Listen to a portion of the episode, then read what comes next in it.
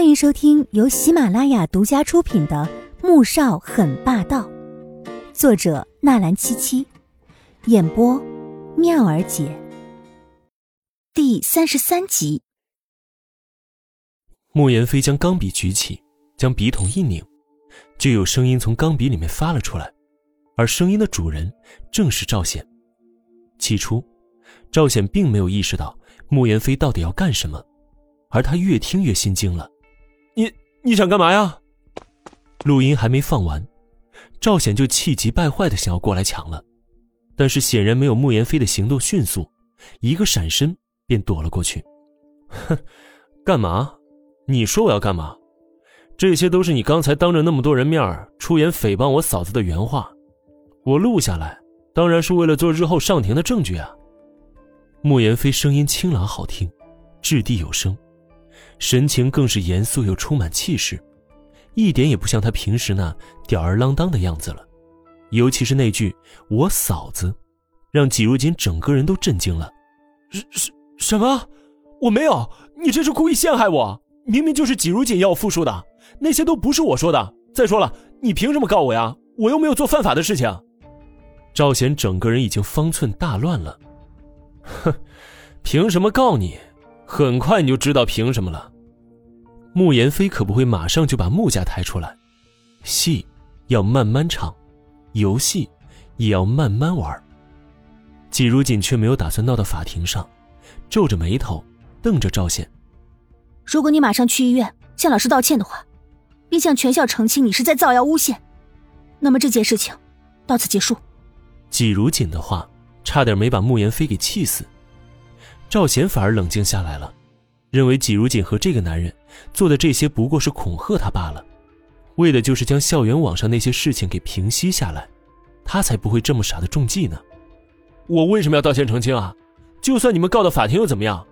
你们有证据可以证明是我做的吗？赵显继续嚣张得意起来，反正背后还有宁俊和纪明轩撑腰。只要季如锦敢去起诉，那几家第一个就会先把他给收拾了。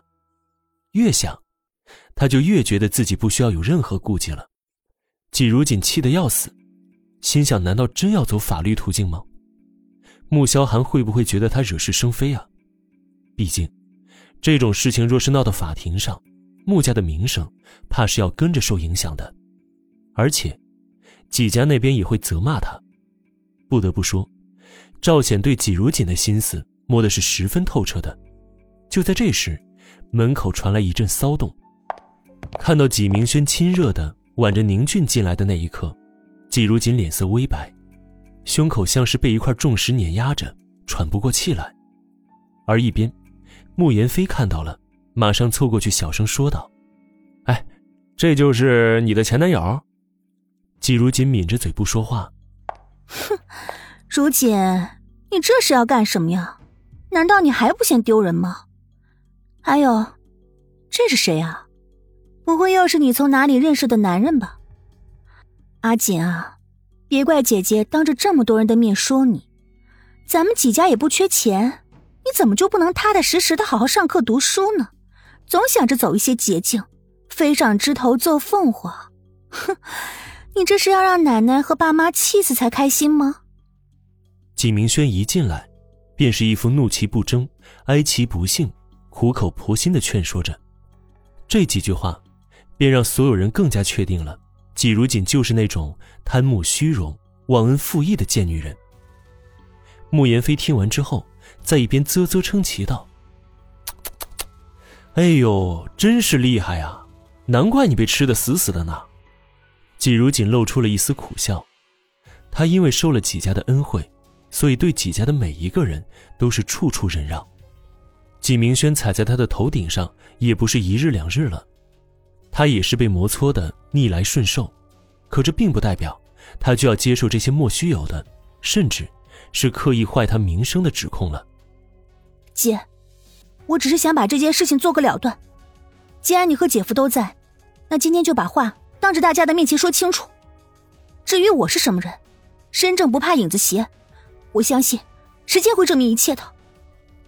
季如锦深吸了一口气，虽然他一直被季明轩打压着，可他也深知，季明轩喜欢在外人面前装善良贤惠，所以他当着这么多人的面提出来，季明轩一定不会拒绝的。果然，季明轩一副深明大义的样子，赞同道：“这样也好，我也不想这件事情再这么闹下去。不过，季如锦，你真的确定要这么做吗？”话末，看似是充满担心的神情，可只有季如锦知道。这是在威胁和嘲笑他，想来纪明轩也是很有把握，觉得他翻不了盘的吧。